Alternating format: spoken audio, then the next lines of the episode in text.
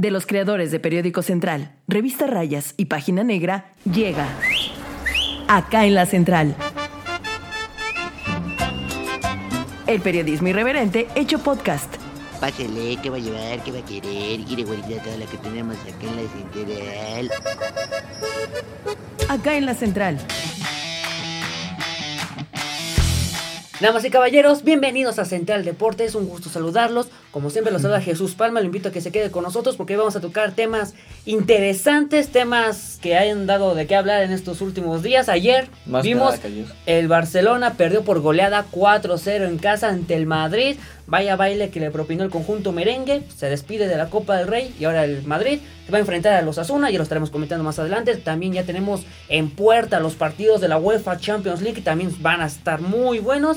Y también aquí en México, la, nuestra gloriosa Liga MX, ya quedan cuatro jornadas para que concluya este clausura 2023. Hay algunos equipos que ya se están perfilando para los primeros cuatro lugares, pero también si volteamos a ver los últimos puestos para repechaje, la zona está muy apretada, ¿eh? Ya lo estaremos comentando más adelante. Hoy saludo a mi gran amigo Al- Alex Alejandro Rivera. Bienvenido, Alex Rivera. Alex. Rivera, así es. ¿Qué tal amigos de Central Deportes? Un un gusto saludarlos. Y pues como ya lo comentó aquí mi amigo Jesús, vamos a hablar de estos tres temas que, más que nada, ayer el, pa- el partido más importante de esta semana, pues fue el Barça Madrid, que pues ya dejó un claro ganador.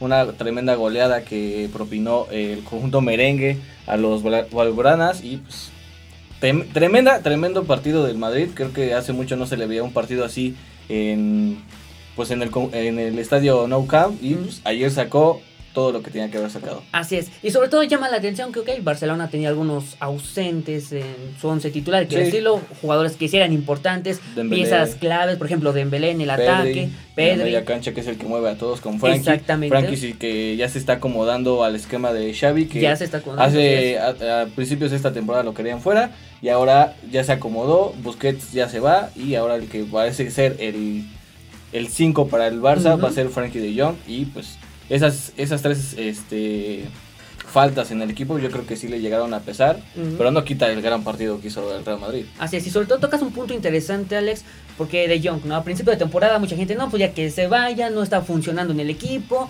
y sabemos que estos jugadores jóvenes hay que tenerlos, digámoslo así, irlos llevando poco a poco, es un proceso. Y sabíamos Sí. que esto era con Xavi Hernández. Él vino no solamente a decir, vengo a dar resultados a la primera. Él dijo claramente, yo vengo a hacer un proceso. Un proceso a largo, es mucho a a largo, plazo. Eh, yo creo que va a ser su año, año y medio, ya va a ser dos, podamos decirlo, ya va a ser dos años este Xavi al frente del Barcelona. Ha conseguido buenos resultados, tal vez no los esperados en Champions o en Europa League, pero yo creo que en torno general en Liga, pues retomó la liga pasada, quedó en segundo lugar, se metió a Champions y ahora pues, en primer lugar, ¿no? Con una diferencia de Exactamente. 12 puntos Sí. muy favorable y la temporada pasada se quedó a 13 del Madrid. Exactamente, y ahorita ya con esa ventaja pues, ya se está proclamando ya campeón de la liga. Totalmente. Pero eso sí llama mucho la atención, Alex, que al menos en Europa League Champions, Barcelona no tiene el nivel para competir con- otros No, equipos. concuerdo no lo, contigo. No lo, no lo tiene. Sí, porque la liga, para eso está el Barcelona. Juega, luce, pero para la liga nada más. Y para Sí. los clásicos que recientemente pasaron. Pero ahora, en el momento oportuno, en el momento que deberían de aparecer estos jugadores y sobre todo la calidad que tiene Xavi Hernández, sabemos que como jugador y capitán es de lo mejor que ha tenido el. Barcelona, lo mejor. De Pero ahora como técnico, siento que también se está viendo muy novato en este sentido, porque con estas ausencias que ya lo comentamos, pues no quieras jugar, a, digamos, a, a jugarte el valiente, juégate un poco defensivo. Estás viendo que no tienes a tus jugadores en medio campo, ponte una Sí, línea de 5. línea de cinco. Yo creo que tenía que haber jugado un poco un esquema más defensivo. Obviamente queriendo atacar como lo hizo el Madrid. El Madrid los esperó y dijo, a la, a la contra yo los voy a matar. Y eso fue lo que hizo. Eso fue lo que hizo. Totalmente fue lo que hizo. El Barça salió como si fuera ellos perdiendo el partido, ¿no? Creo que Sí, no. fue un mal planteamiento de Xavi. No supo de dónde atacar bien al Real Madrid. Tal vez, no sé, siento la presión o... Yo creo que este clásico era, si lo ganaba el Barcelona, era un clásico que era... Ya, se- ya era poner un punto de aparte de lo que es Xavi en los clásicos, ¿no? Y lamentablemente pues falla, no plantea bien y creo que a pesar de todos los demás clásicos que ha tenido que ha ganado, que los más recientes fueron tres, Exactamente. creo que se le vio bien el planteamiento, pero en este falló creo que mucho su novatez y Ancelotti se lo comió. Se lo comió vivo, literal. No sé si coincidas conmigo, Alex, pero un día antes de este partido, por las declaraciones que hizo Xavi Hernández, como que yo lo percibí, no sé tu punto de vista, pero yo creo que él ya estaba anticipando a la derrota, inclusive a la goleada, porque él dijo, ves que el Madrid es el favorito, el Madrid es el equipo que pues viene mejor, es el que está haciendo bien las cosas en Europa, en Champions, entonces como que ya se estaba lavando las manos antes. Y yo creo que al menos como futbolista, no sé si eso también haya tenido algo que ver en el vestidor, porque tú escuchas a tu entrenador hablando de esa forma, Te vas para abajo. yo creo, entonces, ¿no? ¿qué está pasando? ¿No nos Sí. tienes confianza en nosotros? Yo creo que también eh, eh, ese, ese punto que tú tomas de declarar eso y aparte en el primer gol se mueren todos mentalmente. Sí. No hay respuesta adentro del campo. Afuera, pues es que hay que ser reales, real- realmente hay que ser este muy muy críticos. Es que el Barcelona tiene una plantilla muy escasa, ¿no? Tú ves los suplentes, un Ferran, un Ansu Fati, que son buenos jugadores, pero para mi gusto, a lo que uno eh, aficionado del Barcelona, ¿no? Al club, pues antes tenías una banca Sí, más, sí, más vasta, ¿no? Y Claro ahora pues sí. este, te tienes que jugar los partidos importantes con cantera o con jugadores que no están a nivel del Barcelona, que pues lastimosamente eh, las declaraciones más la mentalidad del jugador que desde antes tal vez sabiendo que si les metían uno ya estaban perdidos, pues eso yo creo que viene a capotar todo entre entrenador y este jugadores. Matan todo pero también hay que recalcar y te vuelvo a decir el juego del Madrid. El juego del Madrid creo que es una Sí. manera muy muy buena en la que el Madrid se demuestra que está haciendo las cosas bien en Champions y ahora en la Copa no porque en Liga se ha visto muy bajo el Real Madrid por alguna razón no pueden mantener el nivel que están mostrando en Champions en la Liga. Claro, claro. y yo creo que resaltar mucho lo que es el Barcelona que no supo hacer bien, pero también resaltar más lo que el Madrid y Karim Benzema más que nada saca- sa- sacaron ayer con una goleada de 4-0, porque en lo que yo vi- he visto o vivido partidos del Barcelona es muy difícil recordar que Madrid le meta 4 al Barcelona. Sí, ha sido muy difícil y sobre todo viendo los últimos resultados, creo que esto se había dado desde el 62, si no me recuerdo. Entonces, una goleada así en el Camp Nou y sobre todo eh, viendo el panorama del Madrid, eh, siendo, bueno, desmenuzando un poco más esta victoria, eh, viendo su planteamiento de Ancelotti, lo ha estado repitiendo en Champions y ahora en, la- en los partidos que hemos visto en los más recientes. Eso de defenderse y atacar. Y eso lo implementó contra el Liverpool. Sí. Porque ahí sí dijo Ancelotti, si nos ponemos a jugar al tú por tú con el Liverpool, quizá hubiéramos visto un En, resultado en la ida, diferente. en la ida lo trataron de hacer y los mataron, les metieron Mm. dos goles. Replantea eso y les da la vuelta. Y les dio la vuelta. Y en la vuelta vuelve a replantear eso y les vuelve a meter goles. O sea, ya, ya lo tenía planeado totalmente. Y eso lo es- hizo Ancelotti precisamente en la Champions pasada, cuando estuvo remontando. Dijo, ya sabemos que no podemos jugarles al tú por tú, nos esperamos y a la contragolpe. ¿Y qué contragolpe tiene? Con Vinicius, a velocidad Sí, claro. y Benzema, que inclusive a su edad todavía se ha hecho unos sprints a velocidad que hay que reconocerle, no sé quién sea su entrenador, Lo mismo que pero ayer, ¿no? porque O sea, tiene muy buen físico. Benzema. Creo que eh, vimos al Benzema del Balón de Oro, ¿no? Ayer Sí. creo que vimos al Benzema que metía todas, que le, le daban un centro y Mm. las cascaba. Y a, a comparación de toda la temporada, pero ayer inclusivamente creo que se vio el mejor Benzema en toda la temporada, ¿no? Exactamente. Metiendo goles, ayudando a meter goles porque Participando, ¿eh? participando. Inclusive en la pared del primer gol. es, vez es clave, es clave él para que eh, llegue Vinicius a meter ese balón, ¿no? Creo que en torno a eso, creo que el Madrid se vio como el Madrid de la temporada pasada en este partido. Porque la neta, hay que, hay que decir verdad, que toda la temporada se ha visto como un Madrid flojo, Mm. como que desmotivado, como que a veces sin ganas, ¿no? Por lo menos en Liga. Eh, ya en Champions, pues bueno, vimos, pasó de grupos, ya pasó los octavos, ahora ya está eh, Mm. en los cuartos de final. No, no hay, no hay más, más cosas que platicar que el Madrid ha mostrado una, una mejoría en la calidad de su, de su juego en torno a los jugadores, más que nada Benzema y Vinicius, ¿no? Así es. Ayer los que hacen los, los que hacen el partido.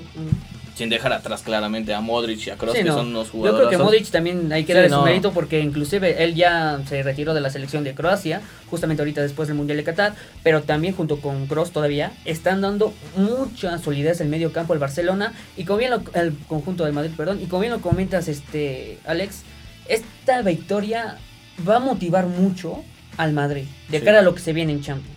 ¿Ok? En la liga, ya vieron, no hay oportunidad. Pero en estos momentos, digámoslo así, cuando hay mucha presión o cuando ya se requiere a un resultado positivo, aparece la calidad del, Madrid.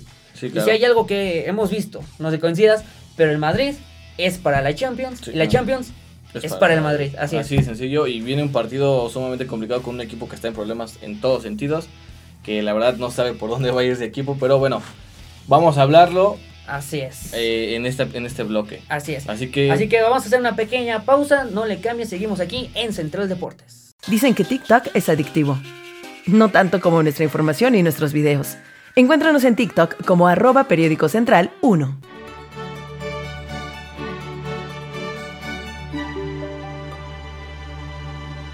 Estamos de vuelta aquí en Central Deportes. Ahora ya dejamos a un lado este tema del Barça Madrid. Ahora vamos Con la Champions. Champions League, la Vamos. gloriosa Champions League. Y bueno, ya se vienen los partidos de los cuartos de final. Adelante, Alex, te escuchamos. ¿Quiénes van a ser estos enfrentamientos? para el martes 11 de abril tenemos dos enfrentamientos, creo que parejos en todos los sentidos, ¿no? Un Benfica que es la sorpresa contra un Inter de un Inter de Milán, que los dos vienen jugando bien, pero creo que un poquito mejor el Benfica en Champions, ¿no? Porque el Inter sí, también sí. se ve flojo y un partido que sumamente yo creo que va a ser el más interesante de ese martes, va a ser el Bayern Múnich contra el Manchester City o Manchester City contra Bayern Múnich en la ida. Creo que es un partido que va a dejar literal yo creo que sale de ahí el, el- el favorito a la final, ya. Uno de los favoritos va a estar Mm. ahí.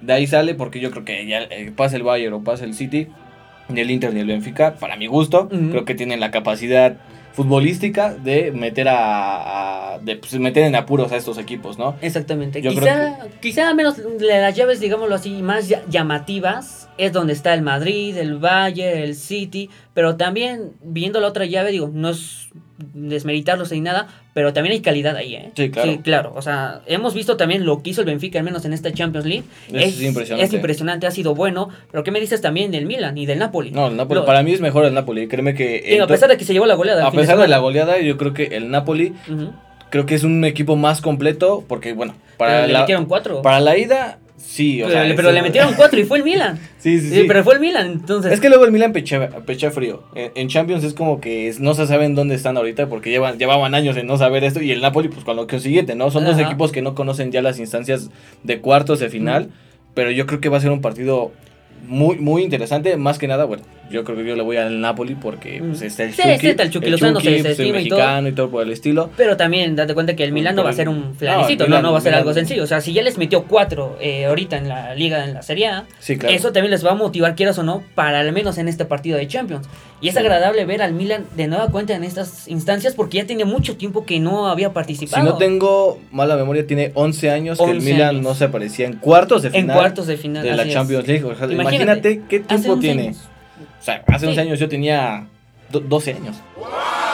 Teníamos, teníamos ¿Qué como, pasó? Teníamos ¿Qué como pasó? 12 años. Y- Imagínate, y- ¿Y quiénes, eran- quiénes estaban en ese plantel Ese del Milan? Milán. Estaba el Rabiot, estaba, si no me recuerdo, Gennaro Gattuso, Ya- Ronaldinho, también Ya eran, años ya eran, atrás. ya eran, ya el último Milan de oro que apareció en, en- en- bueno, en lo que recordamos de, de nuestra adolescencia y ya adultez, ya es el último. Y ahorita ves, no es un Milan que esté lleno de estrellas, tiene a Rafa Leao, Rafa que es muy bueno, pero creo que todavía le falta despuntar en su carrera. Sí. Yo creo que se va a ir del Milan en un año, porque es un jugador muy interesante. Que está en vías de crecimiento, está en desarrollo, Sí. desarrollo. Y con ese nivel, créeme que puertas le van a llegar muchas abiertas de cualquier otro equipo. Sí, claro. Entonces, yo creo que al menos del- de esa llave Milan-Napoli va a ser muy interesante, digo, todas. Sobre todo también el Madrid, como ya lo estábamos comentando, ahora contra el Chelsea. Chelsea, Chelsea- que quizá yo creo que es el de todos como que un poco más flojo. Porque Por mar- todo- yo creo que marca en el lugar número 11 en la Premier League. Pero creo que es flojo por todos los problemas que viene eh, a su Que lo alrededor. engloba, que lo engloba, en exactamente. dirección deportiva, el, su presidente que es un es una persona que le ha, ha gastado 500 millones de euros en la nada más en el, el mercado de invierno. El mercado de invierno es muy corto y, y más fue corto ahorita que fue que pasó el mundial fue muy corto sí, sí. y gastó 500 millones. Ahora despidió hace unos días a, a Graham Porter. Ya no es este DT del, del Chelsea y ahora viene ya, Lampard. Ya fue anunciado Lampard. hoy Ya como anunciado. este con nuevo DT interino hasta final de temporada. Yo creo que el Chelsea, a mi parecer, el Madrid ya está en semifinales. Para mí, el Chelsea no. No, tiene. Tiene un equipo impresionante, pero no tiene entrenador, no tiene una dirección buena hacia dónde de llevar a este, a este grupo. Se hablaba de Nagelsmann, también se hablaba de. de, Pote- de Pochettino, De también se hablaba. Y no me acuerdo quién más se hablaba, pero creo que el, el- el equipo que tiene tal vez la mayor ventaja a pasar ya a las semifinales, creo que es el Real Madrid. Y de ahí yo creo que entre City, Bayern Múnich pueden ir peleándose un buen... Va a ser un buen partido de semifinales cualquiera. O sea, yo creo que Entre cualquier ellos. partido de semifinales, Bayern o, este, o City va a ser un partido muy bueno contra el Real Madrid. Ojalá mis palabras hagan que el Chelsea gane. Pero, pues así es, ¿no? Yo creo que son mira. partidos muy interesantes. Ok.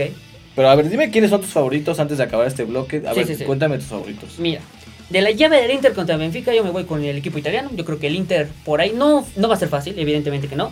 Por ahí se puede llevar al menos una sorpresa quizá en el juego de ida, pero la vuelta en casa, en Italia, yo creo que el Inter puede, puede pesar su localía, ¿no? Yo me quedo Sí. con el Inter. Del City contra el Bayern, Dios mío, yo creo que está muy complicado. Va a ser una llave muy cerrada, exactamente. Va a haber muy, va a estar muy cerrada, muy pocos goles quizá. Erling Haaland yo creo que va a ser la clave. Yo no sé qué tanto le pueda perjudicar en lo anímico al Bayern Munich porque ves que recientemente quedó eliminado de la Copa Alemana. Sí. Y ese cambio de técnico, yo, al igual que ahorita sucedió con el Chelsea, al final de cuentas no, va a tener, terminar beneficiándolos. Para nada. ¿En qué sentido? Llega el nuevo director técnico. Le vas a dar un margen corto para trabajar. Sí. ¿Y con qué partidos luego, luego los vas a enfrentar? Entonces, en lo que apenas se están acomodando al sistema del Creo que eran tres partidos que eran para que acomodarse, ¿no? Tres partidos. Sí. El Bayern hace, hace una semana ganó en la, en la liga alemana, pierde entre semana en la Pierde contra el Freiburgo y eh, no me acuerdo contra quién juega el fin de semana también en la liga alemana, pero creo que al final de cuentas e- esos eran, esos eran tres partidos en, en conocer a su equipo, en saber dónde Tres. ponerlos, pero ese Pues es descalabro que en la, en la, va a en la terminar, Copa... es un tropiezo, es un Sí. tropiezo y en lo anímico sí les va a terminar eh, afectando un poco. Digo, inclusive Bayern no deja de ser favorito, pero sí le va a terminar como que costando ese cambio de técnico. Sí. En ese sentido, mejor deja a Nagelsmann. Déjalo que concluya toda la temporada y ahora sí ya puedes hacer el cambio. un nuevo, una nueva estructura Una nueva estructura, así es. nuevo plan. pero, Porque pues, si lo al haces, final- digamos, ya cuando tienes la Champions enfrente, inclusive es presión para el técnico y si no llegan Y- a dar los resultados, Exacto, y aparte creo que lo Nagelsmann no hizo una mala temporada de Champions. Quedó primero del grupo, Sí, no, le ganó no le Barcelona mal. dos veces. sí, sí, no lo hizo mal. Pero ahorita te- ya no te vas a enfrentar, digamos, como un Barcelona, que fue casi, casi, fa- casi, casi no, fácil. No te burles del Barça. No, no, no, como el Barça, pero al final de cuentas te- se enfrentó a otros equipos que hay que Sí, decirlo, o sea, claro. no. No, o sea, no, no están al no nivel, son- no claro. están en el nivel. Se va, creo que es un, se va a enfrentar a un equipo de su nivel De en su nivel de categoría, como tal. No en historia, pero sí, por lo menos en nivel futbolístico. Y no me un- dejarás mentir, en las últimas eh, ediciones de la Champions, ya el City poco a poco se está haciendo Sí, notar creo- más. sí, Ha estado creciendo. Y creo que tiene un proyecto mejor puesto que el PSG. Y por eso se muestra ahorita, ¿no? Está en cuartos de final. Hace también dos temporadas llegó a la, a la final con exactamente creo que contra el PSG o no me acuerdo. Contra Sí, el Chelsea. Contra el Chelsea, Contra ajá, el que perdió contra, el Chelsea. Y, o sea, creo que es una estructura deportiva muy diferente, obviamente teniendo a Pep Guardiola enfrente de, ese, de esa estructura deportiva, pues es muy diferente porque es un gran técnico. Pero creo que en, en torno a todo eso, es creo que no hay un favorito en esa llave, ¿no? Yo creo que Ok, en, está en muy el cerrado, City ¿no? Bayern no hay un favorito. No hay uno favorito, pero al menos como dices, toda esa estructura, o sea, la confianza que le han dado a Guardiola, pese Sí. a los eliminatorias anteriormente. Aunque esta vez se le caen los bien. equipos, se le caen los equipos. Sí, se le caen no los equipos, pero digamos, le están apostando al proyecto, hay una Ah, confianza al técnico, hay un respaldo. Entonces, eso sí, quieras o no, al plantel y al propio técnico le terminan dando mucha motivación. Claro. Y del otro lado del Madrid, lo mismo. Con Freddy Lampard, digo, le das un margen corto, hoy lo presentaron, un poco va a poder hacer no, con este no equipo. creo que pueda hacer algo también para el fin de semana en Premier y Sí, dentro porque y el, y el técnicos miércoles sí, el Sí, no puedes entregar no un resultado luego, luego a la primera. La verdad que no. va a ser muy difícil. Sí, yo creo que ahí Madrid eh, tiene, digamos, cierta ventaja, ciertas posibilidades amplias. Y del otro lado del Milan contra el Napoli, Creo que también está Pero parejo, a pesar del resultado de la Serie A, yo creo que está muy parejo. Creo que el Napoli también ha mostrado diferentes caras en Serie A, en Champions y hasta en la misma Copa que ya lo, lo sacó el Cremonese de Johan. Vázquez. O sea, yo creo que ha tenido sus facetas. Fue un descalabro que también yo creo que es bueno que pierdan antes de partidos más importantes, ¿no? Porque la liga sí, ya sí. la tiene ganada, literal, esa liga ya es del, del Ya es del Napoli, no hay nadie que se la quite. Pero yo creo que este descalabro es bueno para que ellos se centren ya bien en que, ok, ya tenemos la liga, perfecto, tuvimos un descalabro. Ahora vamos a concentrarnos en la Champions. Sí, Ganamos sí. el partido del viernes porque juegan el viernes. Y nos concentramos desde el mismo sábado a lo que va a ser el partido del miércoles contra el Milan. Contra, ¿no? contra el Milan. Hay que ir a- tienen que ir a San 100 Siro. Y son 180 minutos. O sea, Sí, en sí, 180 sí. minutos te da suficiente margen para eh, plantear bien un partido, ¿no? Cómo pararte en el juego de ida, cómo pararte en el juego de vuelta. Al final de cuentas es un rival, como bien dices, o sea, ya tienes la liga en la bolsa, tienes que sentarte más. Porque un pin falso, Sí, no, y inclusive estás ya, fuera. ya estás fuera. Sí, sí, sí. Inclusive aquí yo sí esperaría ver una mejor versión de Chucky Lozano, digo, después de las polémicas que estuvo hablando aquí en México cuando vino ahorita con la selección mexicana, yo espero al menos ver una, un Chucky Lozano que se pueda consolidar más. Porque pues también sí, se se habla de que pueda salir, ¿eh? Por el precio de su salario Chucky- pueda salir. El Chucky, Entonces, yo espero que también saque una buena cara. Creo que tiene que dejar ese nombre Va a ser histórico porque vas a ganar una liga después de muchos años, desde el último que ganar- ganaron con Maradona. No, exactamente. Vas a ganar una liga, va a ser histórico y eres mexicano. Yo creo que para dar ese nombre también a los mexicanos de ser no solo Sí, no. fiesteros como algunos lo, Sí, como, lo otros- dejaron por como allá. nosotros nos han dejado otros futbolistas en Europa. Que han dejado esa, nombre, sí, sí, han sí. dejado esa mancha. Yo creo que él puede hacer diferente las cosas, aunque se quiere ir del Napoli, porque también se, busca se- puertas. busca otros lugares. Pero este yo tipo de creo que partidos estás en un lugar cómodo y estos partidos, como tú dices, te ayudan a, Te ayudan a hacer ese salto que tú quieres, ¿no? Demuestra que eres importante en una competencia, o más la competencia más importante de este bloque. Y aparte, como dices de México, pues vamos a hablar ahorita en el siguiente bloque de la Liga de la. Liga MX que ya vaya, viene. vaya cambio de juego que vamos a hacer, de Europa, de qué partidos, ¿De qué partidos a un Mazatlán Juárez? a un Mazatlán Juárez, a Pero un vámonos. Pumas Querétaro, vaya Dios mío. Bueno, Pero ¿les bueno. parece? No se despeguen, regresamos ahora con información de la gloriosa Liga MX. El Arcamón le dijo, ¿sabes qué no eres tú? Soy yo, quiero un tiempo. Y el Me voy, no, dame mi tiempo, ok. Y cuando ve el Puebla en redes sociales, el que le, ya el Arcamón está con el que Ahí le está pidió con tiempo el, ya está hablando con el tiempo, güey. Ya Ah, ya Podcast hay muchos. El del verdadero periodismo irreverente está acá en la central. Síguenos en Twitter, arroba Central Puebla.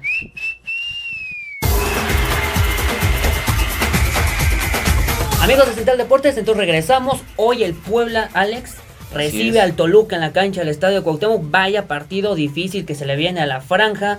Después de, ok, sacó los tres puntos de Juárez. No de una forma, digámoslo así, tan buena, hay que decirlo, porque, que- eh, porque el equipo fronterizo te dominó, te estuvo Sí. presionando. Y ahora recibes un equipo de Nacho Ambriz que viene haciendo bien las cosas. Y además te vas a topar contra un viejo conocido que es Maxi Araujo. Este uruguayo. Imagínate, seis goles. Seis Seis, goles, en la temporada, cuatro asistencias. Y sobre todo, este futbolista le, le han respetado la posición que realmente tiene. Y por la banda, mira, está haciendo pedazos a quien le pongan enfrente. No me recuerdes a Maxi porque yo lloro. Lloro, para mí es un jugador que No era no apto nada más para el Puebla. Se fue con un gran entrenador que es Nacho Ambriz. Sí, yo creo que el Puebla para mí no es ni candidato a que pase la reclasificación. Yo soy poblano de corazón, pero hay que Sí, no. también ser sincero Sí, a lo que tiene el equipo. Al equipo lo desmantelaron eh, en el último torneo.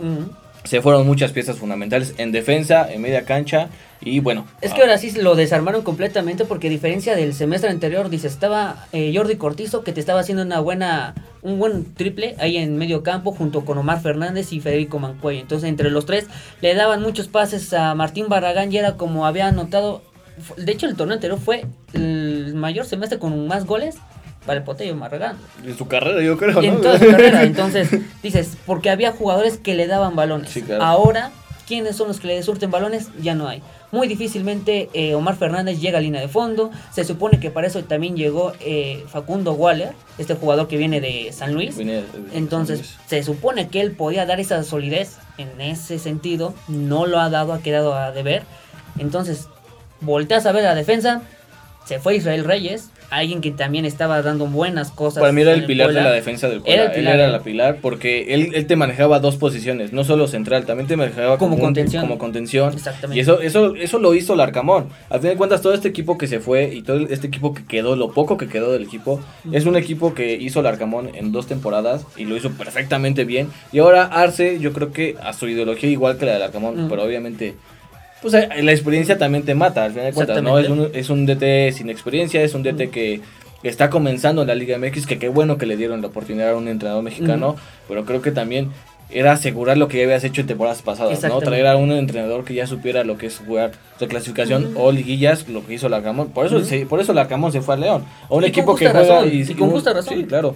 Un equipo que le tenía un proyecto, obviamente, con mayor dinero, con, eh, con esa Otra seguridad calidad que, de jugadores, Sí, hay claro. que decirlo, línea por línea. Sacó, sacó a Montes de León, o sea, lo mandó a, creo que a El Salvador, a Honduras. Lo cepilló a muchos importantes de Mm. León. Se quedó con nueva plantilla que él armó. Y creo que se da, Bueno, de se- hecho, nos damos cuenta. De lo que, es el, lo que es el León ahorita. Y nos damos cuenta de lo que es el Puebla ahorita, ¿no? Exactamente. Un equipo que literalmente, pues, buscó más el beneficio económico que el beneficio deportivo, al final. cuentas. Exactamente. Muchos canteranos, los que tú me digas qué bueno, qué bonito, que saquen eh, jugadores este poblanos y que los saquen de la cantera. Pero también Mm. ayudarlos a ser mejores con jugadores extranjeros que sean buenos. Es el único jugador que, que, es, que es bueno en su posición es Mancuello. Porque la verdad Mancuello es un jugadorazo y es el que el jugador que lleva más goles de todo el equipo. Creo que tiene, si no me recuerdo, tiene cuatro goles. Sí, sí, sí. Y, o sea, estás hablando de que el jugador más, el mejor jugador de tu equipo pues, es un veterano. O sea, y no puede pasar eso, ¿no? Pasó una vez cuando estuvo Cuauhtémoc Blanco. O sea, Exacto, sí, sí, sí. Y no, sobre todo, retomando los argumentos que estabas mencionando, Alex, del tema de los jugadores canteranos. Ok, los ha debutado, pero ¿sabes cuál es el detalle ahorita con Arce? No les ha dado ese seguimiento. No me dejas mentir, en el partido contra Cruz Azul eh, debutó, bueno, ya había, ya había hecho su debut anteriormente, pero en el 11 titular estaba Patrick Villa, hijo de Villa, de Germán Villa, eh, que era seleccionado nacional. Lo mete de titular contra Cruz Azul, un partido importante. No lo hizo mal, lo hizo bien el muchacho, pero después lo borró. Sí, ¿Qué pasó con él? No lo ha vuelto a meter. Otro jugador, es- es Emiliano. García, no me dejarás mentir. Este jugador fue a Europa, se preparó con el eh, Villarreal, vino a Puebla, ya estaba preparado.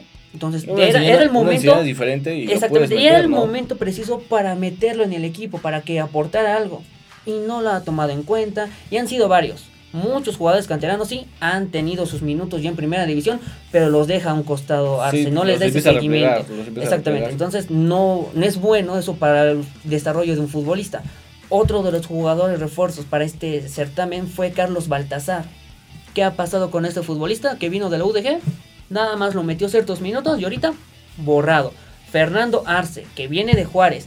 Este jugador como contención te ha, fun- te ha funcionado bien en el equipo fronterizo, tuvo buenos números con Hernán Cristante Sí, claro. viene aquí a- al Puebla. Obviamente ya no es un futbolista jovencito, ya tiene su experiencia en primera división, lo debes de incluir. Por eso lo trajeron, Al se esquema, supone. al esquema que quieres plantear. ¿no? Exactamente. ¿Y qué pasó? Lo tiene borrado. Hasta ahorita ya rebasando en la mitad del torneo es como le ha dado la confianza a Pablo González. Y Bueno, Pablo ahorita se ha mantenido ha, ahorita ha quedado titular. de ver mucho en el Puebla. Se fue a, al Atlas un- Sí, unas sí, sí. Pero creo que siempre ha quedado de ver. Es un buen jugador. Pero ahorita, al menos en la posición que lo pone como contención fijo, sí le está dando Sí, resultados. hasta claro, ahorita. porque tiene que suplir muchas ausencias que también tiene, hay que decir la verdad. No tenemos plantel y todavía Pero, se lesionan. pero dices, pero dices, de lo poquito que tienes, pues utilízalo. Sí, ¿Para qué claro. lo tienes ahí en la banca? Mejor prefiero utilizarlo en el ¿no? terreno Para de eso para. Exactamente. Digo, por, por lo menos que se vea que gaste la quincena en algo, ¿no? Porque que esté sentadito, que sin ganar nada, mejor No. mételo, No, no, pasa no. nada. Pero sí, un Puebla que para mi gusto puede llegar en los 12 sin problema. Creo que entre tiene. los ¿qué, qué- 12 cuántos, sí. cuántos puntos tiene? Como Ahorita el Puebla 16, es noveno y tiene 16 unidades. 16. Y mira, Pues ya está a 5 de meterse ya completamente a la clasificación. Con 21 Exactamente. entrabas, así que ya. ganando este partido contra Toluca, pero ve el panorama para la franja, ¿quiénes son sus rivales? ¿Qué partidos le quedan? Mira, ahorita es Toluca. Posteriormente va a visitar a Necaxa. Visita a Tigres y cierra con Tijuana. Cuatro partidos difíciles. No. Dos de ellos son contra rivales directos por repechaje que es Necaxa y en el caso de Tijuana. Ujú. Esos dos directos. Tigres, pues mínimo va a tratar de enderezar el camino, digo, después de, después de que ahorita que ya ganó en Conca Champions, los del Chima Gris van a tratar de cerrar bien este torneo. Y por el otro lado, Toluca, que segundo quiere afianzarse más dentro de estos cuatro primeros sitios para clasificar directo a la liguilla. Entonces, estos 12 puntos, ¿cuántos le das al Puebla? 6. Sí le ganamos a Necaxa y le ganamos a los Cholos. A los Cholos. Sin problema. Me Miguel estás dando a entender que ma- hoy, que Hoy- hoy hoy pierde sí contra Toluca y Sí, sí. contra Tigres. Toluca, Toluca el fin de semana le dio la vuelta, iba ganando, lo empatan y le da vuelta en los últimos minutos a Tigres, así que imagínate, a Tigres, Bueno, de hecho, bueno, de hecho iba ganando Toluca y Tigres se le acercó. Sí, se le 3 a acerca 2, y después le, lo termina ganando, pero es habla de un Toluca que sabe lo que juega y sabe que puede remontar los partidos sin ningún problema. Y aún así, estando con el Arcamón, el Puebla también se le complicaban mucho los partidos con Toluca. El que más recuerdo apenas, eh, hace no mucho, empató en el MS Dios 3 a 3 en un partido, 4-4. o 4-4 en un 4-4. partido que era, metían gol y venía otro gol y, era, sí, sí. era un partido sumamente atractivo. Pero a ver, o- vamos a ver cómo le va a Arce contra un Toluca que simplemente siempre ha sido favorito. Desde que están claro, a Chambriz claro. es favorito al, al título. Porque la temporada pasada pues llegó hasta la final. Hasta la final. Y ahorita Y no lo pues, había eh, hecho mal la temporada no, anterior, le- no lo había hecho mal este Nacho Ambriz. se enfrentó Lo hizo bien. se enfrentó a un Pachuca que Exactamente, es y era un Pachuca. que. Exactamente, que ahorita es- también Pachuca no anda por buen camino, honestamente. Mira, antes de ir cerrando ya este espacio, mira, cómo está de apretado a la parte baja para clasificar el repechaje. Pola es noveno con 16 unidades, Santos con 16, luego Atlas, Necaxa, Juárez y Querétaro, que es de la posición 12 a la 15 con 13 puntos. No si manches. Puebla no gana el día de hoy, se encienden las alarmas, ¿eh? Ganando Necaxa, ganando Atlas, lo alcanzan con 16 puntos. Y ojo que la diferencia de goles ahí puede entrar en vigor siempre. y Puebla puede bajar. Inclusive si hasta. Pumas, que ya tiene un panorama difícil, digo, que posteriormente ahorita es contra San Luis, luego Pumas va a enfrentar a América y luego Monterrey, que va a estar No, complicado para el turco Mohamed. Yo creo que el Puma se queda ahí. Pero si Pumas por ahí llegara a vencer, todavía se podría meter. Pero en estos momentos está muy apretada esta situación.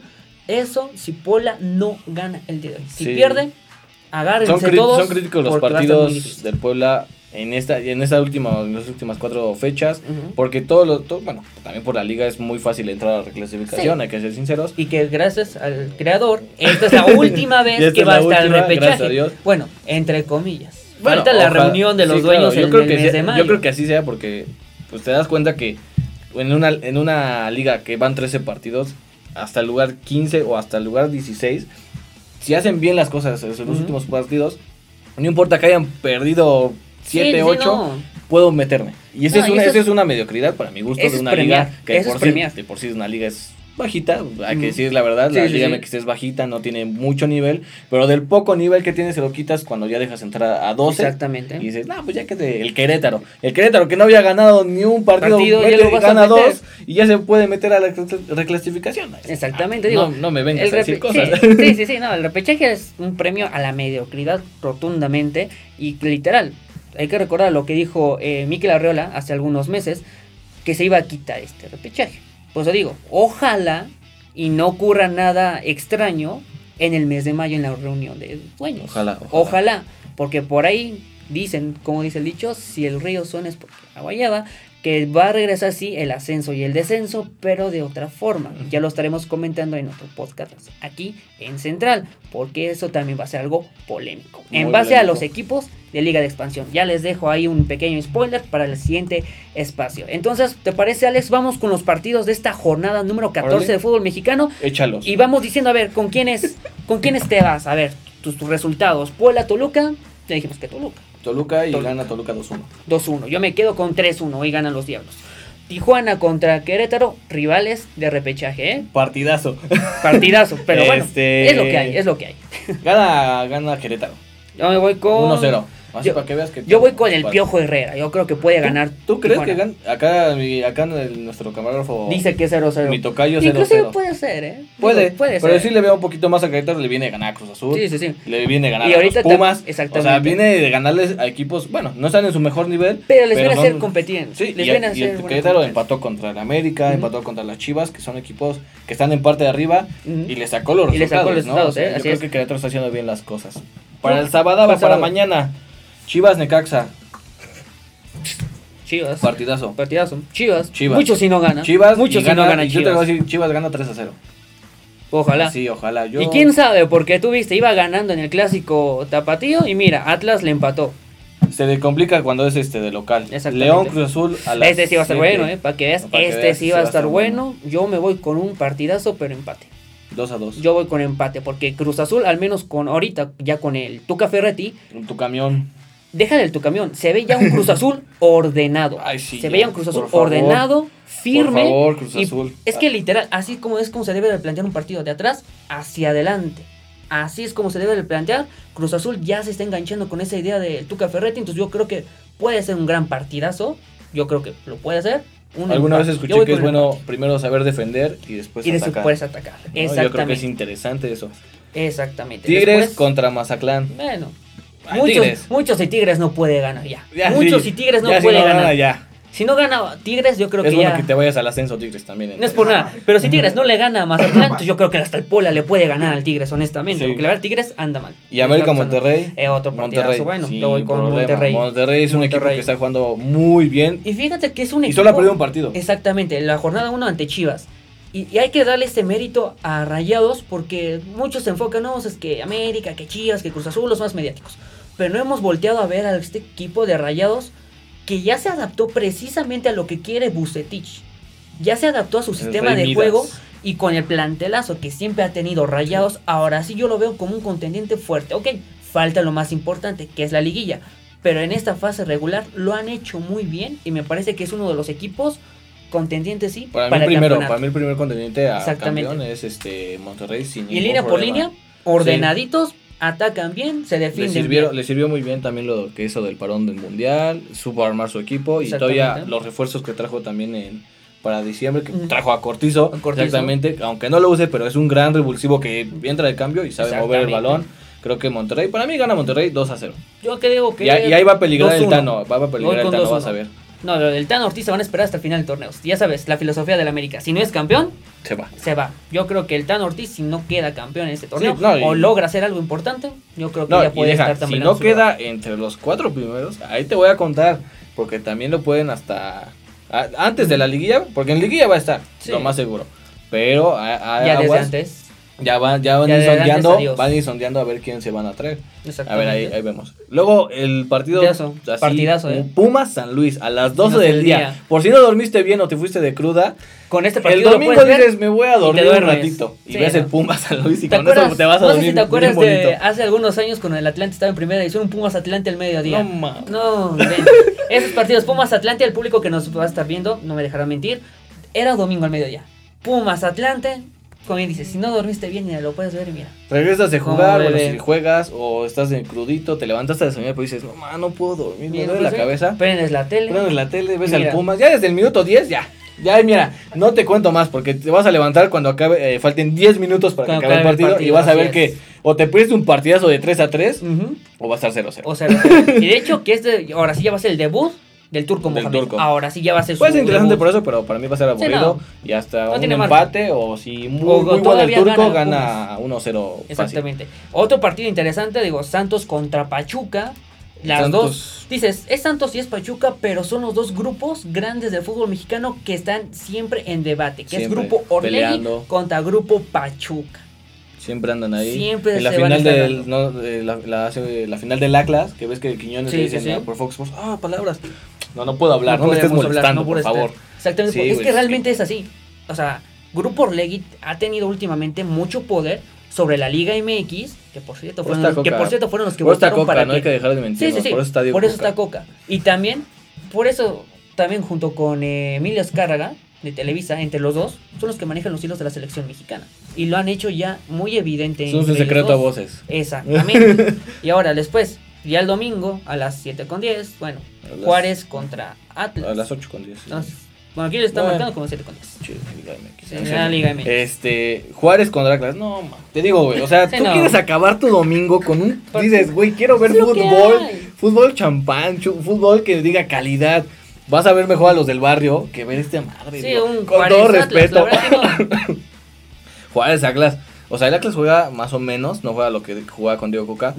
Pero son dos equipos que dices, no Sí, puede no. ser, no, no Sí, me y dan ahorita- ganas de verlo. Y ahorita Juárez que ah, anda de mantenerles largos porque va a llegar Mauro Camoranesi, ¿eh? Ya se habla de que ya en las próximas horas va a ser presentado de manera oficial. No, Así hombre, que van a tener buen técnico, ¿eh? técnico Y lo de Juárez, que de hecho hay que decirlo, es el Lobos WAP. La verdad hay que decirlo, Mi es Lobos, Lobos. WAP. Es Lobos WAP realmente, porque es la franquicia que se mudó. Entonces, realmente, el- la, Así llámale el ahorita. karma o como le quieras decir, Alejandra de la Vega no le ha funcionado este proyecto desde Liga de Expansión, cuando ahí estaba Juárez. No le ha funcionado, le han invertido bastante a este equipo y han pagado mucho en multas de descenso. Entonces, en lugar de Eso- que se vuelva, en lugar de que se vuelva esto como una empresa en que tú sea algo redituable tu inversión, es una pérdida, es una pérdida, de pérdida. dinero, ¿no? Y sobre todo ha pasado otro técnico, Tuca Ferretti. Llegó un buen técnico con otros jugadores que hay que decirlo, sí son de renombre, pero ya son veteranos. Caso de Titán Salcedo, el Chaca Rodríguez, Estuvo Paul, Pa- Paul Aguilar. Paul ¿no? Aguilar, y ahorita dónde está Pablo Aguilar. ¿Quién Sí. sabe? Ha estar en Veracruz. Ha de estar en Veracruz O sea, que con- es Semana Santa. Al estar en Veracruz como con un compañero que ahorita se supone que iba a venir, pero ya no vino. Entonces, saludos a Abel. Entonces, entonces yo creo que en ese sentido Juárez ya se ha vuelto un Son- equipo dos- que no ha funcionado. Es un equipo que no tiene una estructura deportiva y eso se demuestra, solo quieren sacar dinero. A fin de cuentas, creo que hay partidos que neta nadie va a ver, Sí, no. ser sinceros. Y aparte de esos partidos que nadie va a ver, hay algunos que sí quieren ver y los ponen por este por cable, Por cable, y todo y eso. sobre todo- Es un problema que yo siempre lo remarco.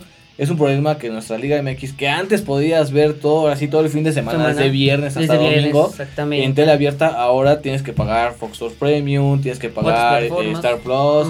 VIX Plus, es. y es un relajo Es un y es una tontería pagar tanto dinero. Eh, Cuesta más ver la Liga MX que la Liga Premier. O Exactamente. sea, imagínate qué tipo de liga estás, eh, estamos hablando, ¿Cuánto estás comparando. pagando? Comparando. ¿Y cuánto pagas por una que literal Juárez contra Atlas? Sí, no. Dices, no puede ser que estoy pagando por ver eso. Los únicos que les interesan son las, a las personas de estas ciudades, nada más. Sí. Porque así a nivel nacional, dices Juárez Atlas. Hay mejor me entero por Twitter, hay mejor me entero por periódico central. Ay, lo- Entonces, no les interesa Exacto, exacto. realmente, no les interesan. No se vuelve realmente partidos, como dices, que llamen mucho la atención. Y además, digo, para Puebla sí le va a interesar este partido porque son dos rivales directos. Ellos sí lo van a pagar. Ellos sí. Entonces, entre ellos se van a disputar ya los últimos pases para el repechaje, que esperemos que esta sea la última vez que esté Ojalá. el repechaje, que clasifique Ya los vete de primeros de la. Liga MX, güey. Ya tú ya ya dices, ¿qué pedo? No, es Así cierto. es, bueno. Pero ojalá, ojalá se sea una buena jornada de goles. Porque, goles. bueno, también no- no- nos quejamos mucho de la Liga MX, pero luego hay partidos que tienen bueno, Buena buen- cantidad de buena goles. cantidad de goles. Aunque después dices, pasaron 40 minutos, no pasó nada, pero Ujú. los siguientes 55. Qué bueno, qué buenos 55 minutos de aquí para allá, qué bueno. Pero bueno, así va a ser la, la La jornada de la Liga MX, amigos, a partir del viernes a las 7 A partir de este viernes, De este de viernes. hoy, De de hoy, hoy con Puebla. viernes, hoy. a las 7, 5 de la noche, hora central. Puebla aquí, contra Puebla, Toluca. Puebla contra Toluca inicia la, la jornada 14. Ya estamos a nada de que acabe el torneo A y empiece la, la reclasificación. Que es el 6 y 7 de mayo. ojo. De 6 y 7 de mayo, así es. Bueno, ya nos estamos despidiendo de aquí de Central Deportes. Lo invitamos a que nos siga en nuestras diferentes redes sociales. Además, esté al pendiente porque vamos a regresar con temas, como ya lo comentamos, interesantes del descenso y el ascenso. También la selección mexicana, que lo vamos a comentar más adelante. Bueno, Alex, un gusto saludarte. Igual un a gusto ti, tenerte aquí con igual a ti, muchas gracias por invitarme. Muchas Jesús- gracias. Soy Jesús Palma y nos vemos en la siguiente edición de aquí de Central Deportes. Alejandro, también, Alejandro Rivera los saluda también y nos vemos en el siguiente capítulo. Adiós, ya se va bien surtida. Cuando quiera puede regresar, ¿eh? Tenemos más. Acá en la central. El periodismo irreverente hecho podcast. Conducido por Jesús Palma y Alex Rivera. Guión e investigación, redacción Periódico Central. Producción y edición, Liz Gómez.